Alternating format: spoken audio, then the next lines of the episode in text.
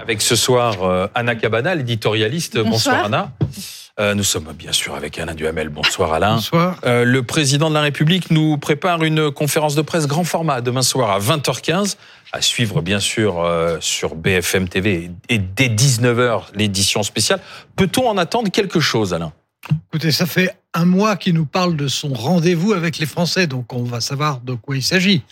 Euh, il a choisi pour ça euh, euh, la formule la plus solennelle, la plus gaulo-mitterrandienne, c'est-à-dire celle de la conférence de presse, qui risque d'être extrêmement longue.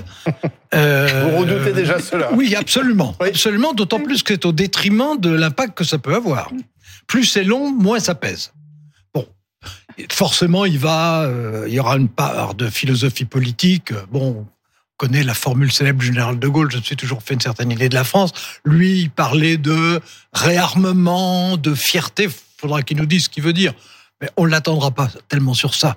La réalité, on l'attendra sur le nouveau cap qui va fixer pour le nouveau gouvernement et pour le nouveau Premier ministre. Alors, on sait bien qu'il y a des sujets obligatoires. Euh, Il y aura naturellement quelque chose sur les hôpitaux. Mm. C'est inévitable en ce moment.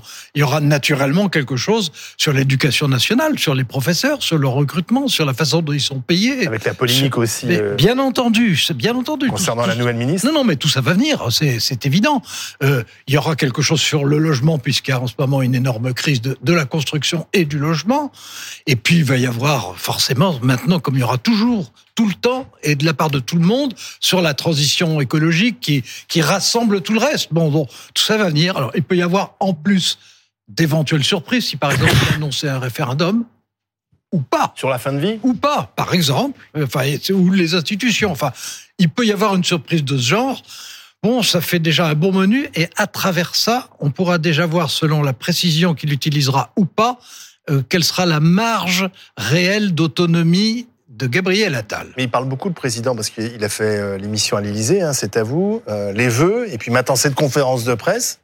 Alors, euh, il considère Emmanuel Macron qu'il a, qu'il a pendant euh, la semaine qui vient de s'écouler laissé agir son premier ministre et euh, tirer les jours. ficelles, voilà, et tirer les ficelles euh, depuis l'Élysée. Hein, c'est ça qu'on dit. C'est-à-dire qu'en fait, on dit c'est Macron qui était maître de tout, et là maintenant, vous allez voir ce que vous allez voir parce que il va parler. C'est-à-dire que sous-entendu, on n'a pas entendu Macron toute la semaine dernière, et là, c'est le retour de celui qui tient toutes les C'est ficelles. ça le rendez-vous avec la nation C'est le rendez-vous avec le destin de la France qui se confond avec celui d'Emmanuel Macron. Alors les mots qui sont employés euh, par son entourage sont, méritent quand même qu'on s'y attache un tout petit peu. Il y a, on, on a, on a pu voir que euh, dans son entourage on parlait de point virgule du décennat. Voilà, il faudrait voir que ce moment est le point virgule du décennat. Alors point virgule, hein, pour euh, ceux qui nous écoutent, c'est c'est la façon au fond dont deux dont deux phrases euh, sont euh, sont séparées sans l'être trop. C'est-à-dire que c'est une séparation entre les deux phrases et les deux phases, mais néanmoins il y a un lien logique. On parle de pulsation, c'est une nouvelle pulsation, de régénération, de Big Bang. Et en fait, la vérité, c'est que euh, Emmanuel Macron, il va avoir envie de battre les records. Conférence de presse à 20h15. Alain, je vous prends les paris avec vous qu'on peut y être encore à minuit. Parce Ah qu'il bon va vouloir montrer, mais il va vouloir montrer qu'il fait le plus grand rendez-vous de ce genre Ah bah, qui ait jamais eu lieu. Je serais allé me coucher. Eh ben, j'espère, qu'Emmanuel Macron vous mais entend et qu'il va, il va se le tenir Non, mais pour dire. c'est-à-dire, Mais- mais ça veut dire- durer combien de temps Mais ça veut dire que Bah, non, mais ce, que, ce que je vous dis, c'est qu'il va vouloir, il va vouloir battre les Mais records. vous êtes Je- sûr Attendez. vous- battre les records, mais- je suis Mais quatre Vous êtes, vous- vous êtes en train de nous dire qu'il va essayer de faire du Fidel Castro.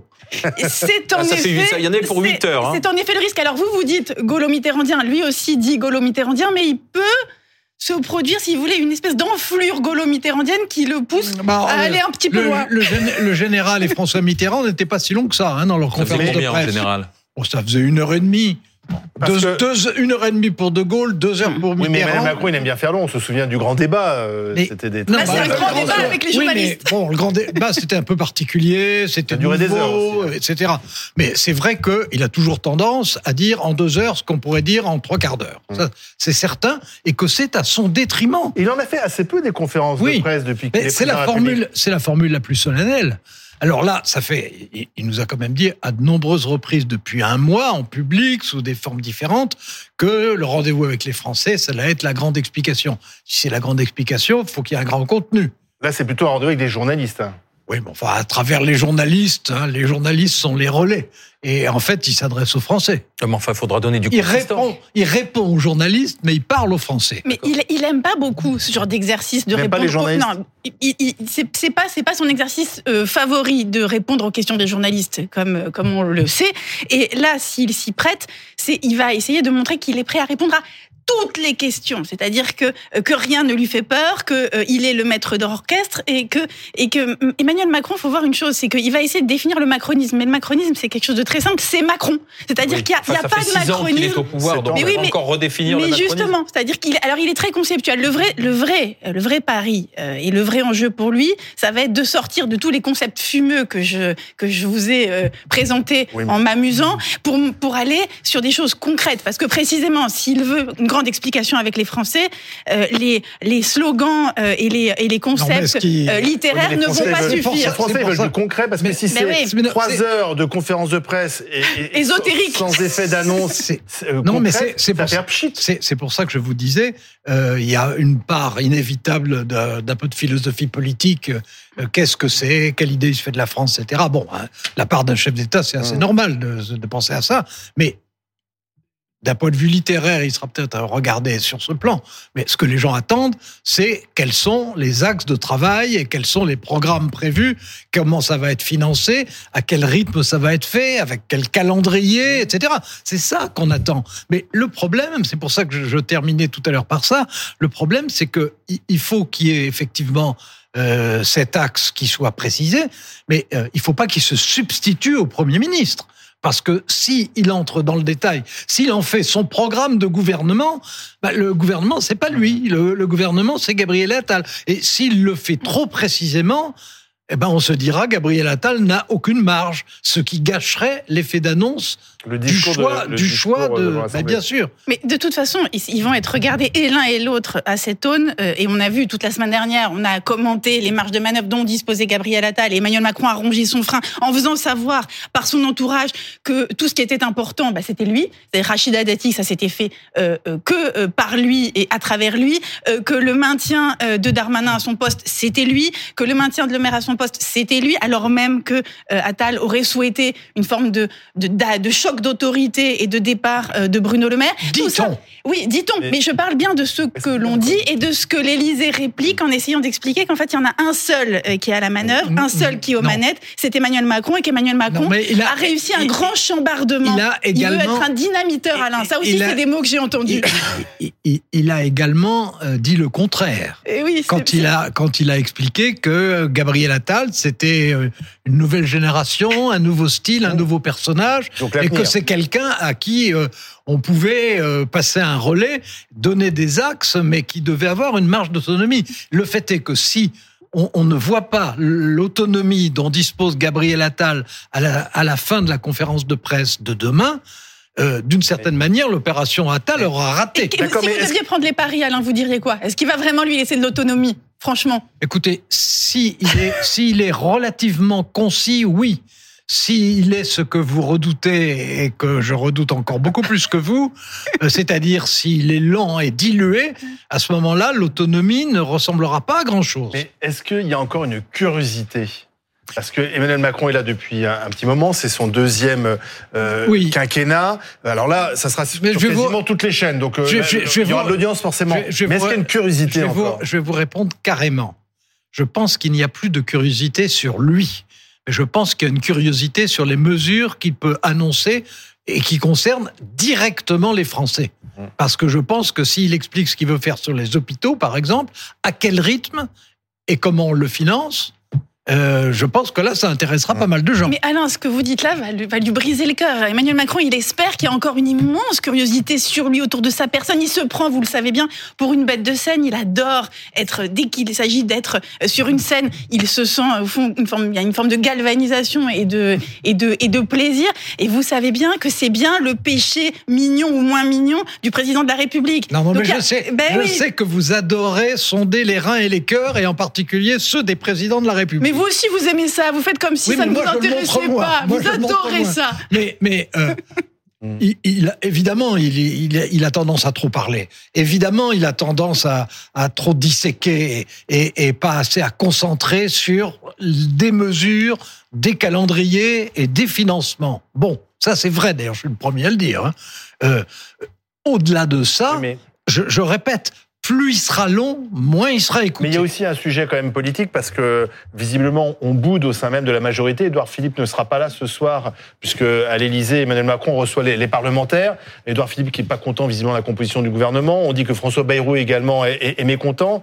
Euh, Est-ce que c'est pas un président un peu seul qu'on va voir demain Non, mais soir? euh, c'est euh, c'est- c'est un président qui est, euh, si j'ose dire, euh, réduit à ses propres troupes. Lesquelles propres troupes, comme on l'a vu le mois dernier, il peut leur arriver de se diviser, par exemple, à propos de la loi sur l'immigration. Je Sa propre troupe, il n'y a, pas de ministre de la gauche je dans son je gouvernement. je- bah, alors, tout cas. euh, je, je suis pas en train de vous dire qu'il est dans une position de force aujourd'hui, mais il y a les institutions de la Ve République qui sont de toute façon un levier. Et la question, c'est si il arrive à être différent de ce qu'il a été avec les trois premiers ministres qui ont précédé Gabriel Attal, c'est-à-dire est-ce qu'il va lui laisser la bride un peu plus large? Est-ce qu'il peut y avoir une patte qu'il peut se réformer Attal? lui-même alors? Alors, la, la musique euh, que fait entendre son entourage, c'est Emmanuel Macron contre les mous. C'est-à-dire qu'il y aurait les mous, les mous, M-O-U-S. Ah oui. C'est-à-dire qu'il y aurait. C'est qui les mots C'est aurait- Philippe, et euh, François, Bayrou. Richard Ah, c'est- Ferrand, et que lui, Emmanuel Macron, au fond, serait prêt à être un dynamiteur. Non, mais c'est c'est très intéressant de voir l'histoire que veut- se veut- raconte. en fait, il veut pas l'histoire que se finir. racontent Il les veut uns pas et les finir autres. comme Jacques Chirac, c'est-à-dire il veut- veut il- pas qu'on le dise c'est un roi Il feignant. il veut, qu'on dise qu'il Voilà. a encore, qu'il est encore transgressif, qu'il est encore prêt à brusquer, dynamiter, et que et que rien ne lui fait peur. C'est vraiment, c'est vraiment ça contre la mollesse. L'idée est celle-là. Alors on va voir à quoi ça va ressembler. Mais- hein. et- et- qui, qui soit euh, non, non seulement hardi, mais audacieux, et non seulement audacieux, mais quelquefois carrément téméraire, ça c'est la réalité. Il est comme ça. Ben, on l'a vu dix fois depuis qu'il est Il président. doit être téméraire demain? Alors, je dis pas il doit être téméraire. Je dis il peut être téméraire. Il l'a déjà été plusieurs fois. Et quelquefois, ça s'est bien terminé. Et quelquefois, ça s'est mal Mais, terminé. mais là, il va nous expliquer. mais je, je pense que euh, son ressort, ça n'est pas la banalité. En matière de banalité, il sera toujours mauvais. Son ressort, c'est la différence. Son ressort, c'est la hardiesse. Et si il est hardi, je ne dis pas qu'il réussira, mais s'il est hardi, il créera quelque chose. S'il ne l'est pas, eh ben on dormira Il tous. faut reconnaître que la nomination de Gabriel Attal mais euh, en fait, il- a, a créé, a créé quand même un, Bah oui, quelque chose depuis non, quelques voilà, jours lui, quand lui, même. il considère a qu'il a, main. il considère qu'il a déjà, au fond, euh, dynamité euh, les mous, n'est-ce pas, de, de sa propre Alors, majorité euh, en, euh, en, en choisissant Gabriel Attal et qu'il a déjà euh, dynamité euh, les Républicains en choisissant Rachida Dati. Donc en fait, ce qu'il va venir faire, Ce il va. ce qui n'est pas faux dans chacun des deux J'ai cas. pas dit que c'était faux, mais je dis que Non, demain, c'est on va avoir C'est intéressant de relever que ça n'est pas on va, forcément avoir, faux. on va avoir Alain une explication de texte où il va nous, voilà, il va mettre en besoin, scène puisque- et en mots ces deux, deux dynamitages, Mais on ça voit c'est qu'il y a sûr. déjà un effet Attal, il y a une curiosité Attal, euh, les Alors, sondages sont non, plutôt mais- bons. Non, non, mais a besoin d'en rajouter, non, en fait. mais, non, justement, comme il y a un effet Attal, le problème de demain, c'est de ne pas gâcher l'effet Attal. Et pour ne pas gâcher l'effet Attal, il faut, comme je le répète, laisser la bride plus large à Gabriel Attal qu'à des pas prédécesseurs. tellement. Bah, je le souhaiterais. Mais voilà, alors, je le souhaiterais. vous savez je, le souhaite- je le souhaiterais, mais je ne l'observe pas. Vous savez qu'Emmanuel Macron, il a beaucoup de hardiesse, mais pas forcément de la sagesse. Et là, ce que vous Ah réclamez, c'est de la sagesse, Alain. Oh, Eh oui. Bah, c'est ce qu'avait dit Gérard Collomb en parlant de l'ubris. oui, C'est-à-dire que peut-être que l'ego du président de la République, des parfois, présidents. des présidents, mais en l'occurrence, on parle de celui-ci, Pour le dessus. prend le, le dessus. euh, Mais voilà, j'ai peur avec mon expérience que l'ubris et donc euh, la, façon de considérer que sa propre personne est le centre de tout euh, fasse partie euh, des euh, privilèges et des nécessités des présidents de la Ve République. Bien, rendez-vous demain dès 19h, édition spéciale, ensuite prise de parole du président de la République. Jusqu'au bout de la nuit, si j'ai bien compris, Peut-être pour, Anna Cabana. peut-être pour 4 heures, selon les indiscrétions recueillies par Anna Cabana. Et au-delà d'une heure et demie, Je pense et au-delà d'une heure et demie, ça devient inutile. Et Alain, à 22h, il est couché. Et ce moi, sera je- sans Alain Duhamel, sachez-le. Je pense à mes petits camarades qui éventuellement feront le débrief de minuit à 2 Je, heures du je- matin. je- Bon je courage à crains, eux. je crains de faire partie de, de, Ah, de ceux-là. c'est pour donc, ça qu'Anna, euh, mais elle oui. craint Il faut vous coucher tôt ce soir, Anna. Euh, voilà. Allez, dans